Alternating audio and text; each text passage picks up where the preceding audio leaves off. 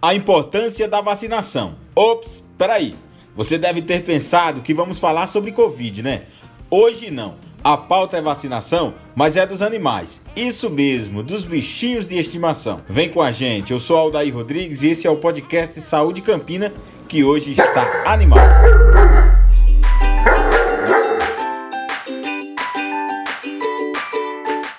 Último dia 4 de outubro foi comemorado o Dia Mundial do Animal e uma série de ações estão sendo realizadas pelo Centro de Zoonose de Campina Grande. Já aconteceu feira de adoção e no sábado, dia 9, tem o dia D de vacinação antirrábica. Estamos recebendo a Aretusa Nascimento, que é coordenadora do Centro de Zoonoses, para falarmos da importância da vacinação e dos cuidados com a saúde do animal. Primeiramente, seja bem-vinda, né, Aretus, aqui ao podcast Saúde Campina, para falarmos sobre a saúde dos bichinhos de estimação nesse mês de outubro, que é comemorado o Dia Mundial do Animal. Olá, agradeço aqui o espaço. Então, é, nesse mês de outubro é comemorado é, a questão do animal e aí a nossa intenção é conscientizar também a população acerca dos cuidados básicos com esses animais, né? Será que você está cuidando direitinho desse animal? Ele está recebendo assistência à saúde, está sendo bem tratado, recebendo atenção, a água e a comida devida? Então é um momento também de reflexão é, sobre esses cuidados, né? Até porque o, o, animal ele se equipara a uma criança, ele precisa realmente da nossa noção como adulto, né, para receber aí todos esses cuidados básicos. Celebramos no último dia 4 o Dia Mundial do Animal. Essa semana tem toda essa programação, culminando, como eu disse, no sábado com a vacinação. É, como é feita essa programação, Aretusa, essa perspectiva de chegar até esse dia D de vacinação, mas tendo em vista que é feito um trabalho permanente, né?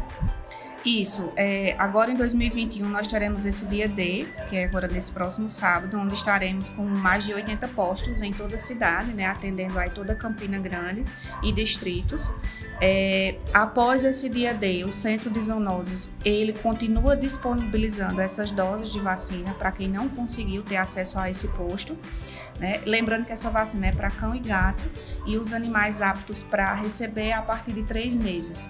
Quem já tomou a vacina em 2021 não repete e aguarda só para o ano que vem. É, agora me diz uma coisa, você falou aí de cuidados com os animais, é, essa questão da, do cuidado em casa. É, quais seriam as dicas que você daria para quem tem animal de estimação em casa que muitas vezes adota ou começa a criar na emoção, mas sem ter muita noção às vezes de como cuidar verdadeiramente de um animal? Só alimenta, dá água, mas existem horários corretos para que isso seja feito? A alimentação de um animal também precisa ser balanceada de acordo com cada raça. Como é que isso pode ser feito? Então, a gente fala muito sobre a questão da adoção responsável, né? Então, antes de adotar um bichinho, é necessário que você analise, né, até junto com a sua família, se todos estão de acordo a receber esse novo ente na família. E aí vem a questão dos cuidados básicos, né? A, o animal ele precisa de uma alimentação adequada, que aí médicos veterinários recomendam a ração. Então, a ração de cão é para cão, a ração de gato é para gato. Então, tudo isso é, faz parte aí de uma cadeia de nutrientes que o animal precisa. É, além disso, é necessário estar com as vacinas em dia.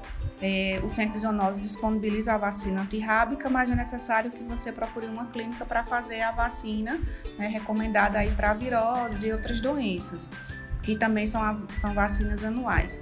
Além desse cuidado, é, todos os outros no sentido de evitar é, maus tratos, até porque hoje nós temos uma legislação bastante vasta.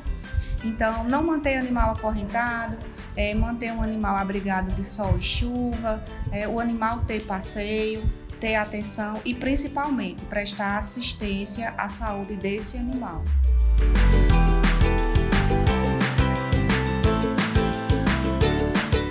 Agora vamos falar sobre adoção de animais. Tivemos recentemente o evento de adoção que foi realizado lá na Praça da Bandeira, Aretusa. Como funcionou esse evento e em relação à adoção desses animais? Existe um acompanhamento por parte do Centro de Zoonoses dessas pessoas que adotam os bichinhos de estimação? Porque além de adotar, claro, tem que ter uma boa criação. Vocês acompanham e existe a possibilidade, caso o bichinho não esteja sendo bem tratado, dele retornar para o Centro de Zoonoses?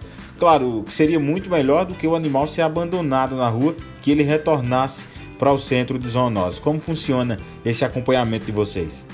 Olha, nosso evento foi um sucesso, né? Tivemos 26 adoções, isso para a gente assim, é um momento muito feliz. É, foi repassado todos os cuidados para essas pessoas que estavam adotando. Caso essa adoção não dê certo, é, é um dever da pessoa procurar o centro de zoonoses, né, para devolver esse animal. Não pode ser repassado sem nosso conhecimento. Então, nós temos aqui uma equipe que acompanha né, todos esses animais que foram adotados, é, principalmente via WhatsApp, devido a essa questão da pandemia. Então, eles nos enviam fotos, vídeos, e aí vão tirando dúvida de uma questão de uma alimentação, de horário, e aí a gente vai é, respondendo tudo via WhatsApp. Algumas visitas são presenciais, quando necessário. É, e como fica também, é, Aretus, essa questão da adoção permanente. Durante todo o ano tem animais disponíveis aqui no centro de zoonose. E a gente sabe que a quantidade, é até numa alta quantidade. Como é que a pessoa pode fazer caso se interesse em adotar um animal e levar um bichinho de estimação para casa? Olha, a, estamos abertos aqui de segunda a sexta-feira, no horário de 8 até às 17. Então, estamos de portas abertas para receber quem tiver interesse em realmente adotar um bichinho com responsabilidade. Para adotar é necessário ser maior de 18 anos, trazer cópia de RG, CPF, um comprovante de endereço e passar na entrevista.